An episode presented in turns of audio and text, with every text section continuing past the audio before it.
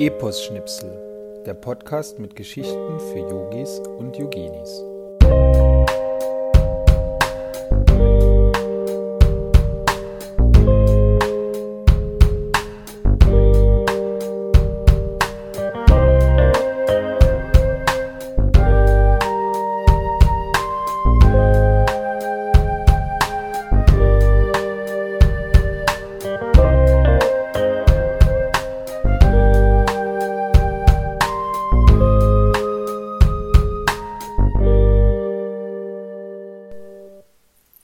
Hallo und herzlich willkommen zur vierten Episode von Epos Schnipsel, deinem Podcast mit Geschichten für Yogis und Yoginis.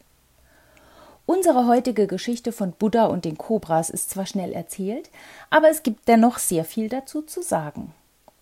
Ich bin Anja und ich freue mich sehr, dass du heute wieder zuhörst. Zuerst aber noch einen Hinweis.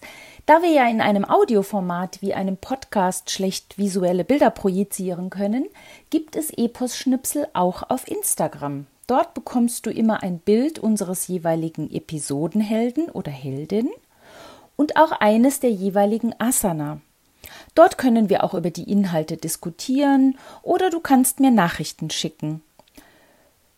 Du findest den Podcast unter Epos Schnipsel in einem Wort.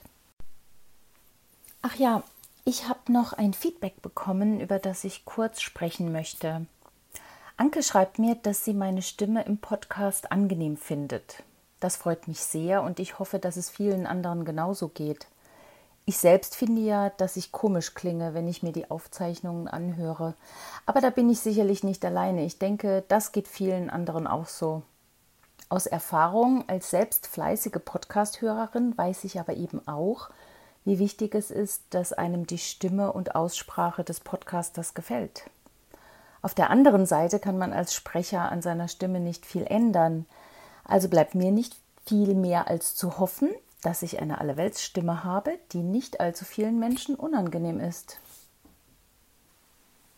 Heute geht es um Schlangen, um genau zu sein, um Kobras. Ich mag Schlangen ja sehr. Nachdem ich mich einmal überwunden habe, eine Schlange zu streicheln, vor vielen, vielen Jahren auf einer kleinen Schlangenfarm in Ostafrika, bin ich von den Reptilien fasziniert. Schlangen fühlen sich warm, trocken und seidig an, zumindest die Exemplare, die ich anfassen durfte.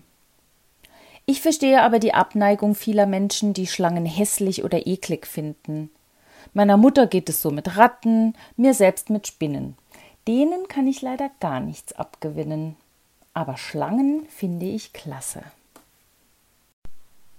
Darf ich dir schnell eine Schlangenepisode erzählen, die ich selbst erlebt habe? Wenn es dich nicht interessiert, spul einfach ein bisschen vor, bis es weitergeht mit unserer Geschichte mit Buddha und der Kobra. Als ich in Tansania lebte, zu der Zeit, in der diese Geschichte passiert ist, in der Stadt Dar es Salaam, wohnte ich in einem kleinen Bungalow umgeben von einem großen Garten. Eines Tages begab ich mich gerade in ein klitzekleines Eckzimmer, welches ich als Büro nutzte. Da sehe ich vor mir am Boden eine kleine grüne Schlange, vielleicht so 30 bis 40 Zentimeter lang. Also auf den ersten Blick nicht wirklich bedrohlich wirkend. Nun ist das nichts Ungewöhnliches, in Afrika überall auf Getier zu stoßen, und ich wollte die Schlange schon gerade aufheben, als meine Labradorhündin Luda, die war damals noch ein Welpe und erst einige Monate alt, neugierig an der Schlange schnuppern wollte. Und so ließ ich sie gewähren. Zuerst lag die Schlange auch sehr ruhig da und ließ sich beschnüffeln. Als sie jedoch ganz plötzlich eine sehr ruckartige und bedrohende Bewegung mit dem Kopf Richtung Hund machte, rief ich den Hund lieber zurück. Denn da gingen mir mit einmal solche Gedanken durch den Kopf wie was, wenn das eine giftige, gefährliche Schlange ist, vielleicht sollte ich die doch lieber nicht angreifen. Da ich mich nun gar nicht mit Schlangen auskannte, verließen wir den Raum, ich schloss vorsichtig die Tür und googelte erstmal nach kleinen grünen Schlangen, die in Dar es Salaam vorkommen könnten. Und zack, als erstes finde ich die kleine grüne harmlose Baumschlange. Na also wusste ich's doch. Ich wollte schon gerade wieder ins Büro zurück, um den kleinen Eindringling aus meinem Haus zu befördern. Da klopft der Gärtner vom Nachbarn an meine Haustür, weil er mich was fragen will. Praktisch, denke ich mir, er ist Einheimischer und kennt sich sicher super mit Schlangen aus als Gärtner. Also zeige ich ihm die Schlange, er wird augenblicklich kreidebleich und bricht in einen hektischen Redeschwall in Swahili aus, von dem ich nur Wortfetzen verstehe wie Kali Sana, was ich als sehr gefährlich oder sehr giftig interpretiert habe. Hm, blöd. Allerdings weiß ich auch, dass manche der Einheimischen ein bisschen abergläubisch sein können und denke, dass er es übertreibt. Aber der Zweifel ist gesät. Was tun? Da fällt mir ein, dass ein Bekannter von mir Nationalpark Ranger in der Serengeti ist. Also rufe ich den schnell an, der kennt sich total aus. Tja, und der bestätigt genau das, was ich auch schon so ziemlich herausgefunden habe. Entweder handelt es sich um eine harmlose Baumschlange oder aber es könnte eine junge Giftschlange sein, die extrem giftig ist. Sollte die mich beißen, würde es sehr wahrscheinlich nicht mehr bis zum nächsten Antiserum reichen. Der hilfsbereite Nachbarsgärtner schnappt sich also einen Spaten und schlägt der kleinen Schlange den Kopf ab. Sehr zu meinem Bedauern, denn ich töte überhaupt nicht gerne Tiere und schon gar nicht, wenn sie mir nichts tun. Ich versuche sogar Spinnen einzufangen, wenn sie im Haus sind und lasse sie draußen wieder frei. Und das kostet mich echt viel Überwindung. Drei Ausrufezeichen. Aber es hilft nichts, der Gärtner besteht darauf, das Tier auf keinen Fall weiterhin frei herumlaufen zu lassen. Einige Tage später habe ich dann Gelegenheit, meinem Schlangenkenner-Bekannten den abgetrennten Schlangenkopf zu zeigen. Und tatsächlich, wir sind ziemlich knapp einer juvenilen Giftschlange entkommen. Schlangen spielen weltweit in vielen Sagen und Mythen eine Rolle, wie ja auch in unserer biblischen Entstehungsgeschichte. Im alten Griechenland galt die Schlange als Beschützerin der Unterwelt, sie symbolisierte die religiöse Verbindung mit der Erdtiefe. Durch die ständige Häutung hielt man sie für unsterblich und so verkörperte sie auch ewige Jugend und Wiedergeburt. Den als heilig verehrten Schlangen werden auch wahrsagende Fähigkeiten zugesprochen. Außerdem sagt man ihnen gewisse Heilkräfte nach, und so wurden sie zum Symbol für Medizin. Ihr kennt alle den Äskulapstab. Im alten Ägypten wiederum gab es einen Schlangengott, der auch oft als feuerspuckendes Schlangenwesen dargestellt wurde. Er war es, der einen verstorbenen Pharao auf seiner Reise durch die Unterwelt begleitete und ihn unterwegs beschützen sollte. In der germanischen Mythologie ist vor allem die Weltenschlange bekannt. Sie umspannt die ganze Welt, ist aber gleichzeitig eine der drei Weltfeinde der Germanen. Und auch in der hinduistischen Mythologie haben Schlangen einen besonderen Platz vor allem die mysteriöse Kobra Bujanga.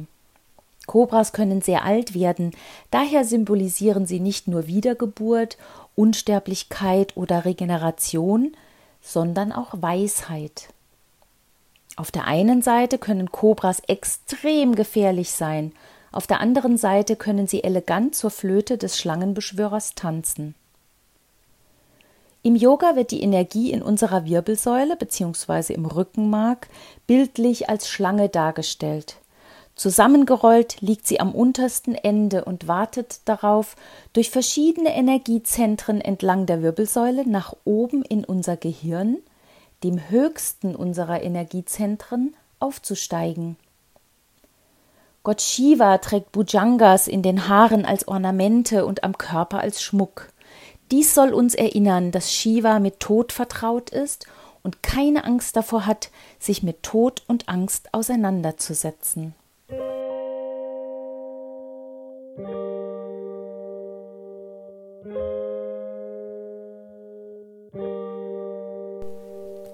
Doch lasst uns jetzt mal hören, wie die Geschichte mit Buddha und den Kobras ausging.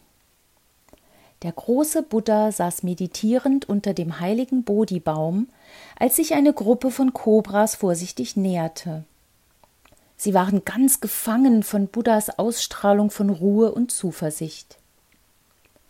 Buddha konnte trotz geschlossener Augen die Anwesenheit der Schlangen spüren, hatte aber keine Angst.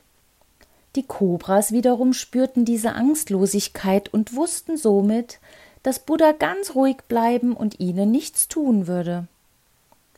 Die gute, ruhige Energie, die Buddha ausstrahlte, fühlte sich für die Kobras toll an, und so blieben sie in der Nähe. Sie versammelten sich um ihn und beschützten Buddha durch ihre Anwesenheit. Die Menschen kamen aus den umliegenden Dörfern, um sich das ungewöhnliche Bild mit eigenen Augen, aber gebührendem Abstand anzuschauen. Der meditierende Buddha unter dem heiligen Baum, umgeben von friedlichen Kobras. Doch dann setzte die Regenzeit ein. Die Dörfler waren um Buddha besorgt, denn er wurde klatschnass, und wegen der Kobras konnten die Menschen Buddha keinen Schutz vor dem Regen bieten. Sie trauten sich einfach nicht nah an ihn heran wegen der Kobras.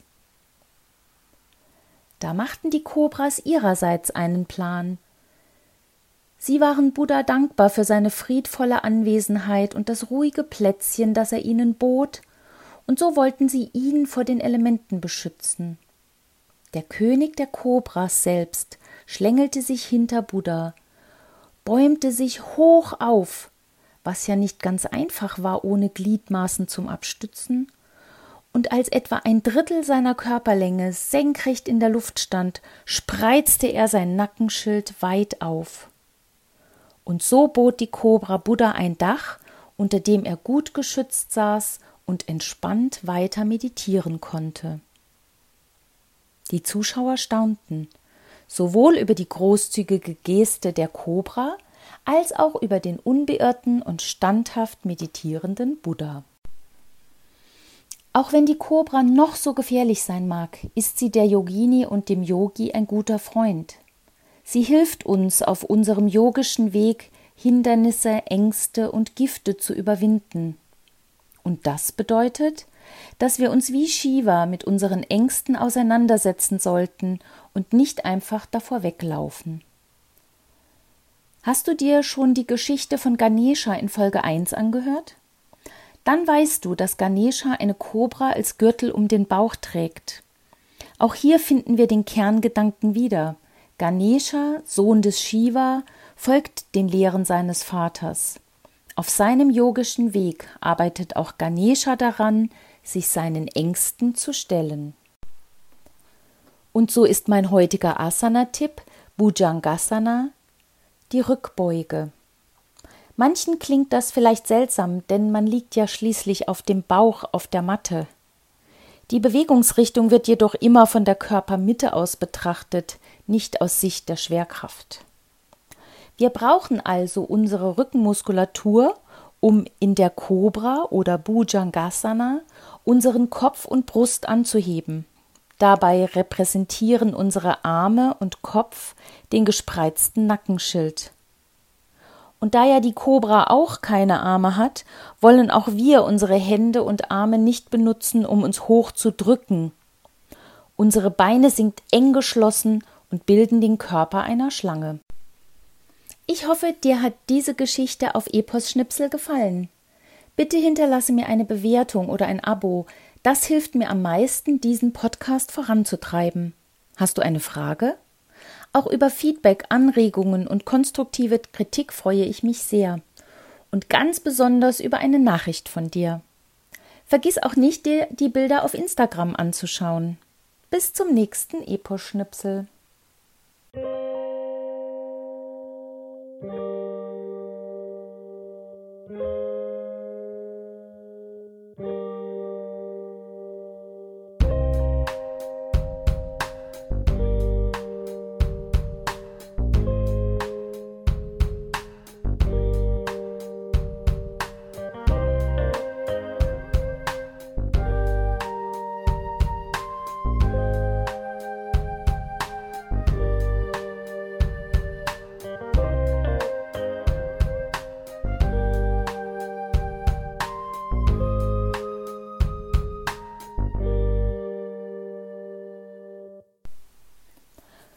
Und wie immer habe ich zum Abschluss der Episode ein kleines Geschenk für dich.